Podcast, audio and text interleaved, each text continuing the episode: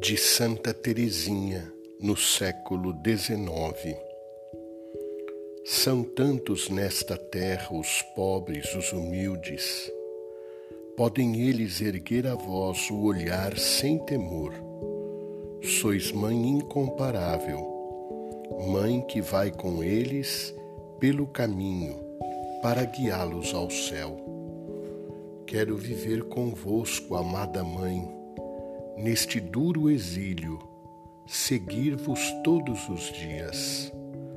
Todos os meus temores se desvanecem sob o vosso olhar materno, que me ensina a sofrer e a ser feliz. Mergulho-me arrebatada em vossa contemplação e descubro os abismos de amor do vosso coração.